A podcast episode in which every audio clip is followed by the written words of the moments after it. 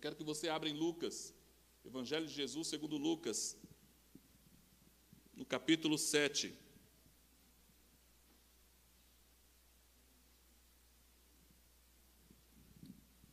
Não se preocupe, vou ser breve. Aleluia. Breve. No capítulo 7, vamos ler a partir do versículo 19. Todos acharam? E diz assim: E João, chamando dois dos seus discípulos, enviou-os a Jesus, dizendo: És tu aquele que havia de vir, ou esperamos outro? E quando aqueles homens chegaram junto dele, disseram: João, o Batista, enviou-nos a perguntar-te: És tu aquele que havia de vir, ou esperamos outro? E na mesma hora, Jesus curou muitos de enfermidades e males e espíritos maus, e deu vista a muitos cegos. Respondendo então Jesus, disse: Ide e anunciai a João o que tendes visto e ouvido, os cegos veem, os coxos andam, os leprosos são purificados, os surdos ouvem, os mortos ressuscitam, e aos pobres anunciar-se o Evangelho. Aleluia! E bem-aventurado aquele que em mim não se escandalizar sente glorificando ao Senhor. Aleluia.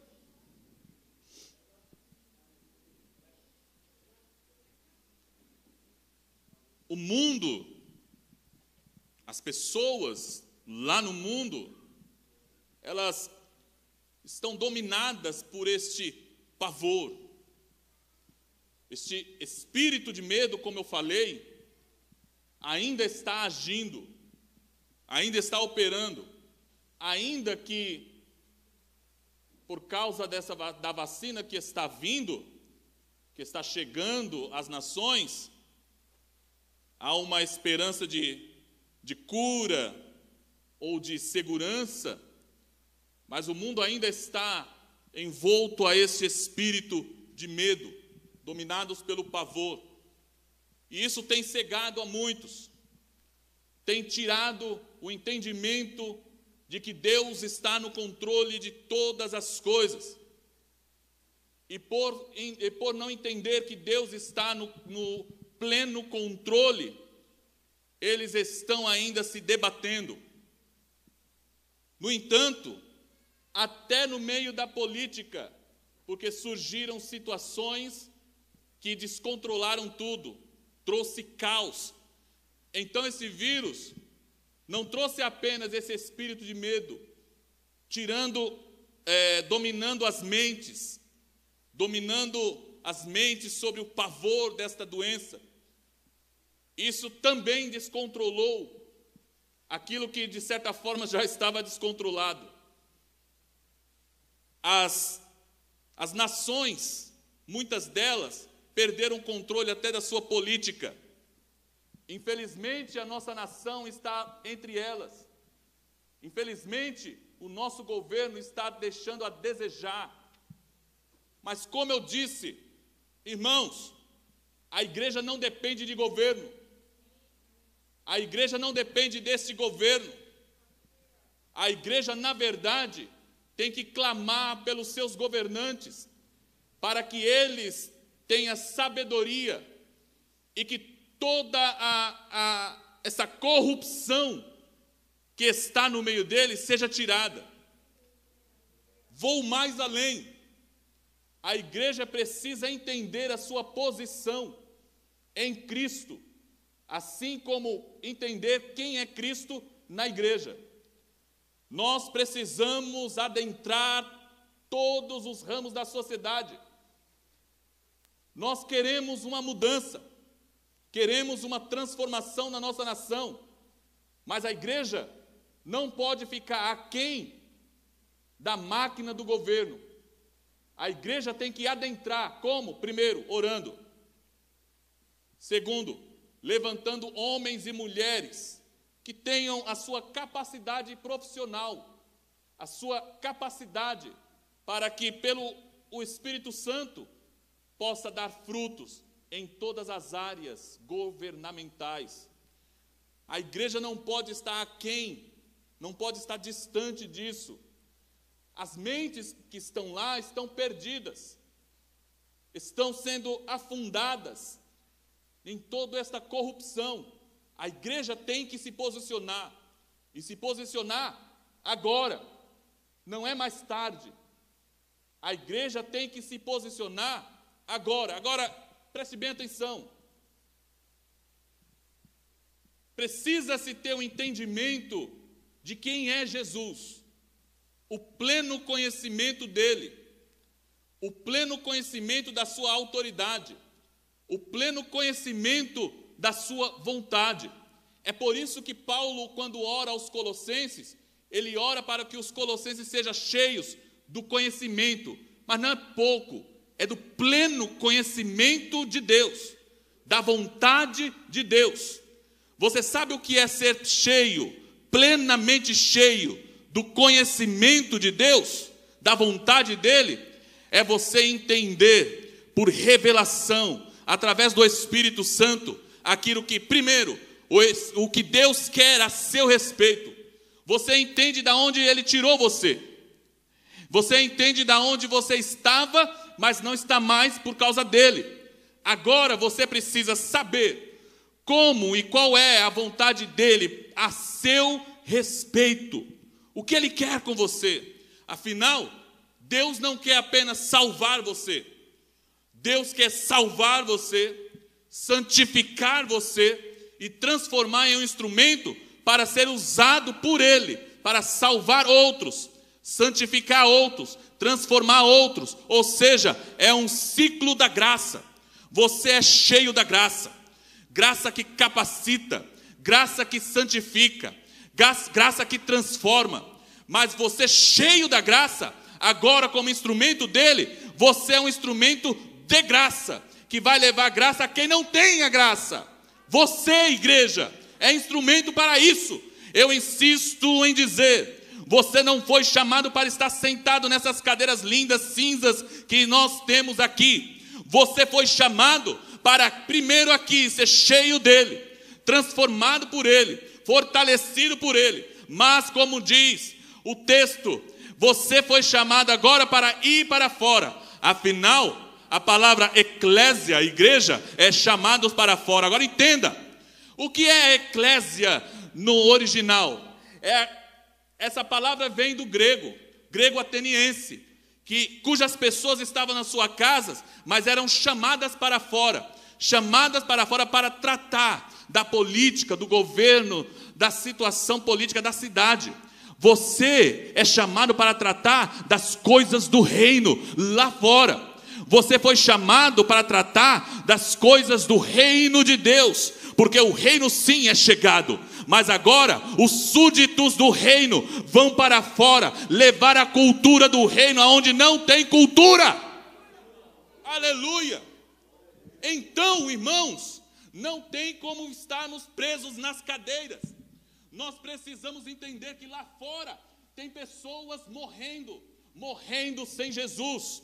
Talvez você hoje queria uma palavra, uma palavra de bênção, que o Senhor está dando alguma coisa, está fazendo alguma coisa em mim, mas eu quero dizer uma coisa: enquanto nós estamos querendo que Deus faça algo em nós, Deus quer que nós vamos para fora, levar para aqueles que não têm graça. Graça. E vou insistir, isso requer renúncia.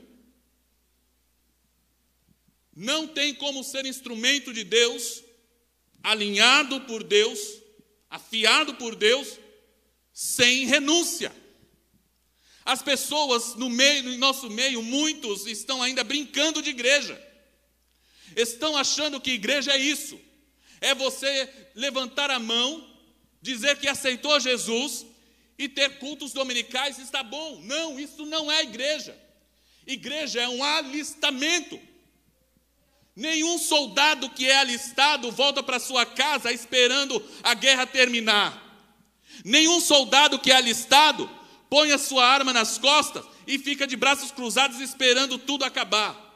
Todo soldado que é alistado, ele é preparado para a guerra, não importa onde, não importa o tempo, não importa o lugar, ele está sempre atento, está sempre na postura. Você, como soldado de Jesus, tem que estar atento, tem que estar na postura, tem que estar é, é, aguardando a oportunidade, o momento de usar a sua arma, a espada que ele concedeu a você. Sim, é você mesmo. Não tem mais tempo de brincarmos de igreja. Agora nós temos que assumir a nossa posição em Cristo. Você tem que assumir a sua posição em Cristo. Quem é você em Cristo? Você sabe quem você é em Cristo?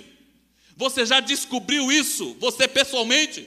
Se você não descobriu, então vai orar, meu irmão vai ler a palavra, porque está tudo aqui. Quem você é em Cristo está aqui na palavra. Vai buscar, porque você não pode perder mais tempo. Tem alguém esperando você e até Ele para levar esta palavra, para levar esta palavra de poder. Tem alguém esperando você. Tem alguém esperando. Agora, dois momentos, dois eventos antecedem esse, esse, esse momento de Lucas capítulo 7.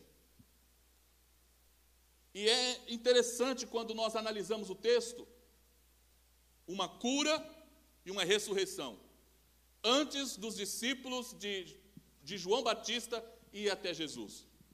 O primeiro é o centurião, um centurião romano, que está com seu servo doente, e ele ao saber de Jesus, ao ouvir de Jesus, ele toma uma decisão.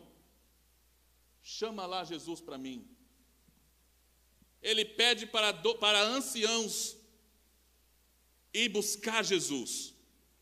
E quando aqueles anciãos chegam até Jesus, eles pedem pelo, pelo centurião: Olha, ele é digno de que você faça isso, Jesus. Ele é bom conosco, é simpatizante da nossa religião, gosta da gente, construiu até mesmo uma sinagoga para nós. Está vendo como é a religiosidade? Foram até Jesus, porque o centurião é bom para eles. Foram até Jesus, porque o centurião era bom para eles. Mas mesmo assim Jesus ouviu. E Jesus foi até o centurião porque o centurião se achava indigno de ir até Jesus. E quando Jesus chega perto da casa, o centurião vem, e chegando perto de Jesus, não, Senhor, não precisa ir até a minha casa, não sou digno disso. Na verdade, eu não me senti digno de ir até o Senhor, mas basta apenas uma palavra tua. Basta apenas uma palavra tua. O centurião reconheceu a autoridade de Jesus. Agora diga, autoridade. A autoridade, ela produz frutos. A autoridade, ela produz resultados. Ninguém que está, que está em autoridade pode ficar inerte, pode ficar parado, sem produzir resultados. Jesus, ouvindo isso, reconheceu que a fé dele era grande, grande, maior do que a fé daqueles que estavam em Jerusalém. A fé daquele centurião maravilhou Jesus, mas o que está em jogo aqui é o reconhecimento da autoridade dele. Ele olha para Jesus e diz: Senhor, eu sei bem o que é isso. Eu sou um homem que está debaixo de autoridade. E também tenho homens que estão debaixo da minha autoridade. Eu digo para eles: faça isso, eles fazem. Vão eles vão. vem, eles vêm. Ou seja, a autoridade, ele reconheceu que a autoridade, ela produz resultado. Agora, entendendo que a autoridade produz resultados, logo ele entende.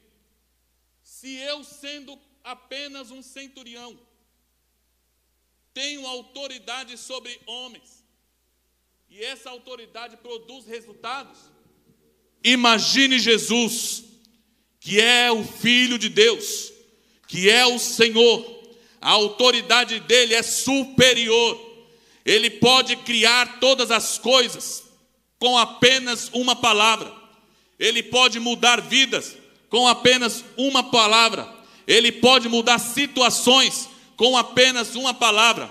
A autoridade maior, a autoridade superior, se é uma autoridade humana, produz resultados, imagine você a autoridade de Jesus, aleluia! A autoridade de Jesus pode mudar história, pode mudar circunstâncias, situações, não importam o grau que elas estejam, pode mudar. Ele reconheceu a autoridade de Jesus. E com isso ele pediu apenas uma palavra. Apenas uma palavra. Agora o interessante é que Jesus, essa autoridade dele, foi transferida para a igreja. Vou repetir. A autoridade de Jesus. Jesus disse: Me é dado toda a autoridade nos céus e na terra. Aleluia. Essa autoridade dele, ele transferiu para a igreja. Então você, através da autoridade de Jesus, tem autoridade nos céus e na terra, pode ligar e desligar. Ei, igreja, essa autoridade que está sobre você, que está em você pelo nome de Jesus, pode mudar circunstâncias, você pode mudar situações, você pode mudar circunstâncias, você pode mudar uma cidade se você usar a autoridade que Jesus deu a você. Tudo pode acontecer, nada está no, num pequeno limite. O nome de Jesus é ilimitado, o poder de Jesus é ilimitado. Agora, você precisa entender isso. Você precisa entender isso. Porque agora Jesus está sentado à direita de Deus, esperando aqueles que Ele deu autoridade se movimentarem, agirem, fazer aquilo que ele estava fazendo, agora é com vocês. Jesus está sentado olhando a igreja, agora é com vocês. Aleluia! O centurião se posicionou. A igreja precisa se posicionar. A igreja precisa entender a autoridade de Jesus transferida para ela, mas também precisa se posicionar diante de todo e qualquer tipo de circunstância. A igreja precisa se posicionar. Aleluia.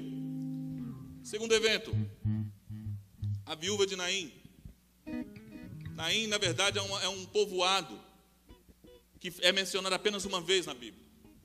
Mas esse povoado é o povoado que viu a cura de, de, um, de uma criança. Como é o nome da, da moça? Sunamita, cujo Eliseu ressuscitou. Aí Jesus chega na porta de Naim. Só que na porta de Naim está acontecendo um velório, um enterro. Lá vem um cortejo fúnebre. O caixão, a viúva em prantos, despedaçada por causa do seu filho, e Jesus vem entrando. E aí Jesus vê aquela viúva. E Jesus sabe como ela está por dentro. Então o que Jesus faz? Jesus toca o esquife. Naquele momento, o cortejo para. Porque Jesus tocou no esquife que ele não poderia tocar. Porque todo aquele que tocasse um esquife era contaminado, mas o príncipe da vida, aleluia, parou o cortejo fúnebre. O príncipe da vida parou o cortejo fúnebre. Não precisou ninguém falar. Ele simplesmente orou, olhou e, cometido de uma íntima compaixão por aquela viúva, ele disse uma palavra: levanta. Nem mesmo a morte suportou a palavra de Jesus. Nem mesmo a morte pôde segurar aquele jovem, porque Jesus disse: levanta. Eu quero dizer uma coisa para você, meu irmão e minha irmã. Nada pode impedir o poder de Deus se manifestar na sua vida. Basta apenas uma palavra na autoridade dele. Tudo acontece por causa dele. Nem mesmo a morte pode suportar a voz do Criador, a voz do príncipe da vida, a voz de Jesus Cristo. Aleluia. Amém. Jesus restaurou aquilo que a viúva tinha perdido, a esperança dela, que estava na, no filho que tinha perdido. Mas isso tudo correu, esse noticiário correu, e chegaram até João, seus discípulos, que, Jesus, que tinha um homem, Jesus, que estava curando, estava libertando, estava fazendo milagres. Então João, quando estava preso, começou a se confundir. Espera aí. Como assim? Está acontecendo curas e milagres? Vai até ele e pergunta para ele se ele é o que foi enviado ou nós temos que esperar por outro. Havia uma confusão na mente de, de João Batista. Porque até então, todo mundo achava que Jesus vinha, reunia um exército e arrancaria o poderio de Roma no braço. E João está preso, aprisionado, esperando a sua morte, sua cabeça ser cortada. Então há uma confusão na mente dele. E ele manda os discípulos para perguntar: pergunta lá, vê se é ele mesmo. Entenda, João não duvidou que Jesus, o Filho de Deus, tinha vindo. Ele estava confuso porque ele aguardava algo. Ele pregou, ele preparou o caminho do Senhor e agora estava preso. Havia uma confusão. As mentes entram em confusão quando não consegue entender algo. O mundo está em confusão, porque não estão entendendo nada. As pessoas estão apenas visualizando as mortes, as enfermidades. Muitos morrem, outros sobrevivem, mas estão saindo com sequelas. Tem pessoas que estão tentando reaprender a andar, reaprender a se mover estão confusos.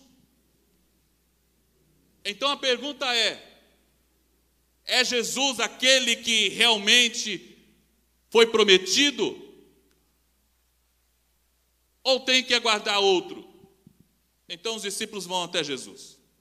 Aleluia. E quando chega lá, meu irmão, eles não encontram apenas alguém falando. Eles, Jesus, quando escuta a pergunta, ele vira, ele nem responde. És tu ou temos que aguardar outro?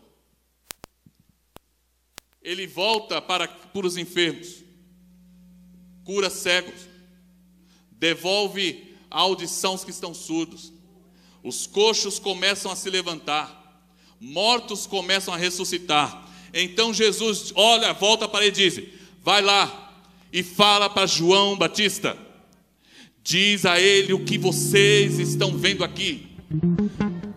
Porque os coxos estão andando, os cegos estão enxergando, os surdos estão voltando a ouvir.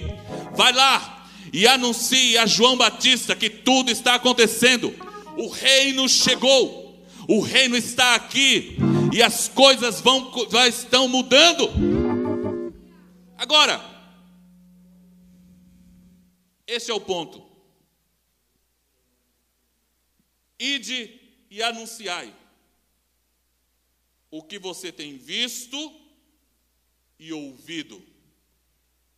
O que é que você tem ouvido e visto nos últimos dias? Você tem ouvido, sim, mortes acontecendo. Você tem visto mortes acontecendo. Mas não é isso que a igreja tem que anunciar. A igreja precisa entender que o que ela tem que anunciar é que Cristo está curando. Agora, meu irmão, você tem que anunciar e deixar que o poder se manifeste através de você. As coisas agora acontecem através de você. As curas têm que acontecer através de você. Porque a autoridade dele está em você.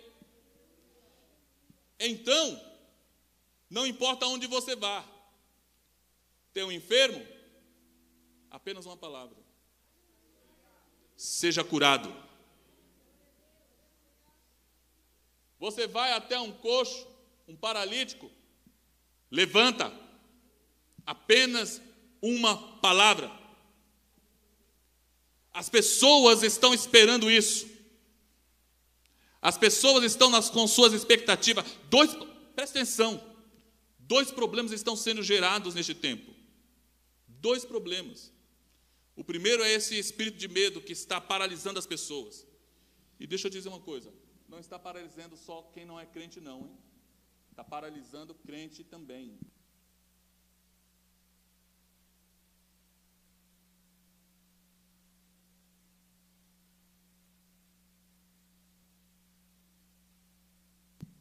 O medo está paralisando, e não é brincadeira. Mas tem um outro problema sendo gerado: a confiança. As pessoas estão colocando expectativas na vacina. Você pode ser vacinado. Deus deixou a ciência. Agora, não se engane, porque a vacina, na verdade, ela vai ativar o seu sistema imunológico. Não foi a ciência que criou o sistema imunológico que está tá em você. Foi Deus. Então a ciência está achando que está lá no topo. Criamos a vacina.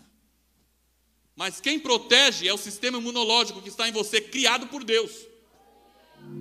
Essa tal de vacina está apenas ativando o seu sistema imunológico. Porque a defesa criada por Deus já está em você. Agora, o problema está aí. As pessoas estão confiando na vacina. A expectativa está na vacina. A expectativa tem que estar em Deus. A expectativa tem que estar na cruz, em Jesus, porque é Ele que concede a cruz, é Ele que foi para a cruz, é Ele que concede a sua cura, a sua libertação. Você está aqui não por causa de uma vacina, você pode se vacinar, não há problema nenhum nisso, mas lembre-se: quem morreu por você, quem levou a sua enfermidade, a sua doença, as suas mazelas, foi Jesus, levou sobre ele. Então você já é curado. O seu sistema imunológico só vai reconhecer Sim, eu fui criado por Deus, eu fui gerado por Ele, então agora eu vou me ativar e vou proteger esse corpo. Aleluia! Entenda uma coisa, de uma vez por todas, você está no controle dele. Lembra que eu falei que o Espírito Santo cura o corpo? Então vamos lá. O Espírito Santo em você. Está com uma enfermidade? Ele vai na célula. Ele vai na célula. Ele cura a partir das células. Ele protege o seu corpo. Ele cria a imunidade que você precisa. Tudo bem, não tem problema, tome vacina. mas a, o meu corpo já foi criado uma imunidade contra ela, pelo poder do Espírito Santo. Aleluia. Este poder está em você, pelo poder do Espírito Santo. Agora, nós precisamos alertar e abrir as mentes que estão lá fora. É por isso que Jesus, antes de dar a resposta para os discípulos de João, primeiro ele voltou para trás e começou a curar. Porque os discípulos de João precisavam ver o que estava acontecendo. As pessoas precisam ver o que está acontecendo na igreja. As pessoas precisam entender que, mesmo que lá esteja em escassez, a igreja não está vivendo em escassez. As pessoas têm que olhar para você, Paulo, e ver: este homem não está vivendo em escassez, ele está vivendo abundância, está fora do que o mundo, da realidade que o mundo está vivendo. Você tem que declarar isso, você tem que mostrar isso, não basta apenas falar, você tem que mostrar que Deus está cuidando de você e pode cuidar deles. Aleluia. Eu quero que você entenda, meu irmão, que a fé vai muito, muito além do que nós podemos imaginar. Olha a fé que maravilhou Jesus, desse centurião. Não precisava nem, nem Jesus entrar na casa dele. Apenas Jesus falasse uma palavra só, estava tudo pronto, tudo feito. A fé, ela tem que, a fé é sobrenatural. A fé, ela, na, pela fé você pode enxergar aquilo que homem nenhum está enxergando, além. Você pode enxergar além. Quando você vê alguém enfermo, você olha para ele por fé, ao ministrar a cura, você já tem que enxergar ele curado. Você não vai chegar na pessoa e não enxergar ele curado, não vai funcionar. Quando você olha para a pessoa, e impõe as suas mãos. Você, cheio de fé, você visualiza ele curado. Quando você vai até um paralítico, esse homem vai andar. Esse homem vai andar. Esse homem está andando. Ele está andando. Ele está andando. Ele está andando. Então, quando você chegar, você já está vendo ele andando. E isso, ele tem que ver em você. Se ele não vê que você crê, como é que ele vai crer? Se você for apenas orar por orar, como é que ele vai crer? Ele tem que crer, mas ele tem que ver que você crê, que você é instrumento. Aleluia. Então os discípulos tinham que voltar para João Batista e anunciar o que eles estavam vendo. Se põe de pé.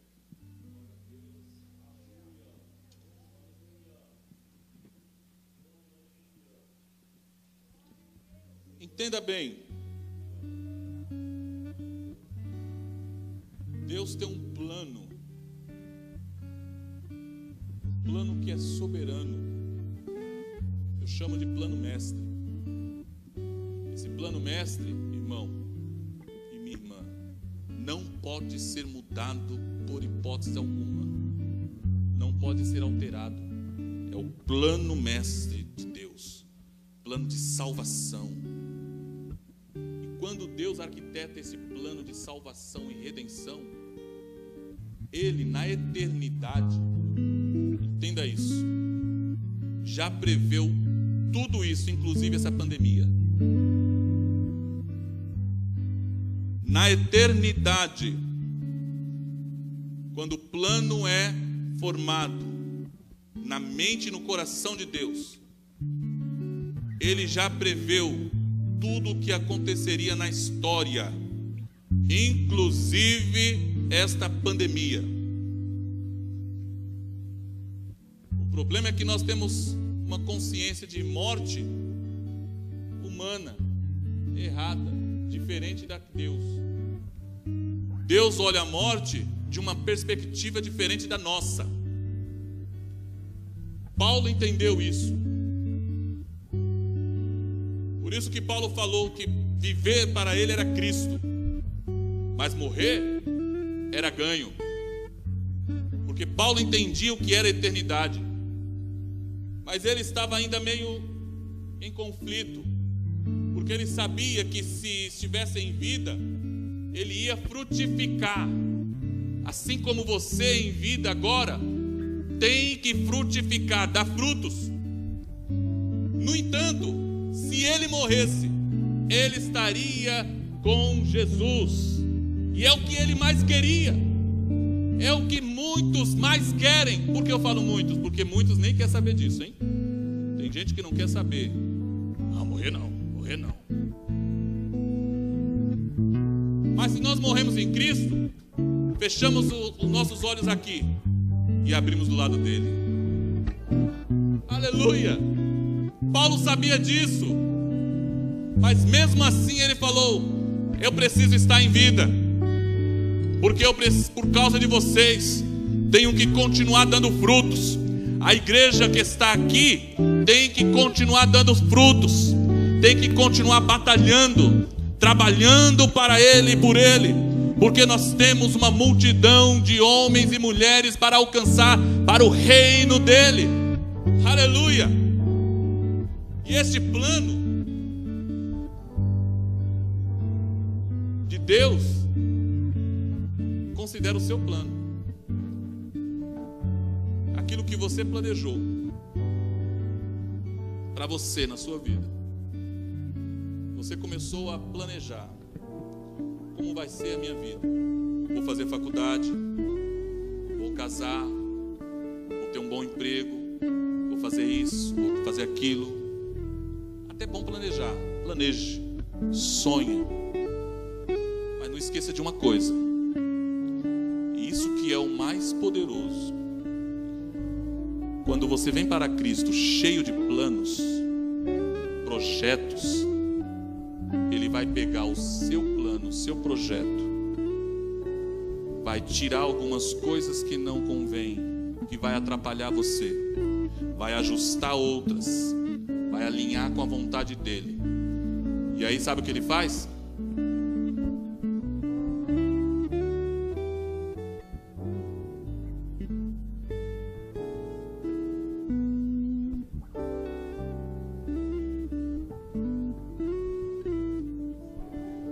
Tudo que você planejou é ajustado por Ele e anexado ao plano dele, porque quer você queira ou não, você é dele. Você é dele. A nossa mente planeja para nós, mas a mente de Deus planeja para nós e para os que estão ao nosso redor. Porque a vontade de Deus é usar você para transformar vidas. Vontade de Deus é usar você para transformar aqueles que estão à sua volta. A igreja, ela precisa entender que ela está multiplicando. Sabe aquela multiplicação dos pães? É mais ou menos isso. Jesus começa a multiplicar a sua igreja, expandir expandir, expandir. Como vai fazer isso? Através de você. Ele transforma você e usa você para transformar aqueles que estão à sua volta. E aqueles que estão à sua volta também são transformados e usados para transformar outros. E assim nós vamos crescendo, expandindo. Esta é a igreja de Jesus, que está expandindo há dois mil anos. Há dois mil anos ela está crescendo, está expandindo e alcançando lugares que até hoje não foram alcançados. Plano mestre. Plano mestre. Plano mestre. Aleluia. Plano mestre. Não pode ser alterado. Nem o diabo altera o plano mestre de Deus. E para encerrar, vou contar apenas, vou contar um, mais um segredo. Sabe aquele plano que o diabo arquitetou para derrubar você? Deus vai usar, até esses planos Deus preveu. E Deus vai usar os planos do diabo para impulsionar você. O diabo só está cooperando com seu avanço. Sabe quando os planos do diabo fazem efeito e, te, te, e destrua? Quando você não entende o plano maior de Deus. Quando você entende o plano de Deus, o plano maior, o plano mestre, e entende que Ele está no controle, até os planos do diabo vai impulsionar você a avançar nele. Ou seja, o diabo já é derrotado de toda forma. O diabo já é derrotado de todas as formas. Ele simplesmente vai tentar, mas nesse tentar, você será abençoado, impulsionado por Deus, porque Ele vai usar isso como combustível para que você avance. Aleluia! Aleluia! Aleluia! Aleluia! E nessa noite, meu irmão, é isso que nós precisamos entender. Como igreja, vamos anunciar e mostrar as obras do Senhor. Como igreja, nós vamos avançar. E você vai, sim, você vai, através de, do Espírito Santo, através de Jesus, contemplar curas acontecendo e salvação em massa. Eu não consigo enxergar o Espírito Santo inativo na sua vida. Eu quero e oro para que o Espírito Santo ative você, ative o seu entendimento para o que Deus quer com você, para que você seja instrumento de cura, de libertação, de salvação. Aleluia! Vamos orar. Aleluia!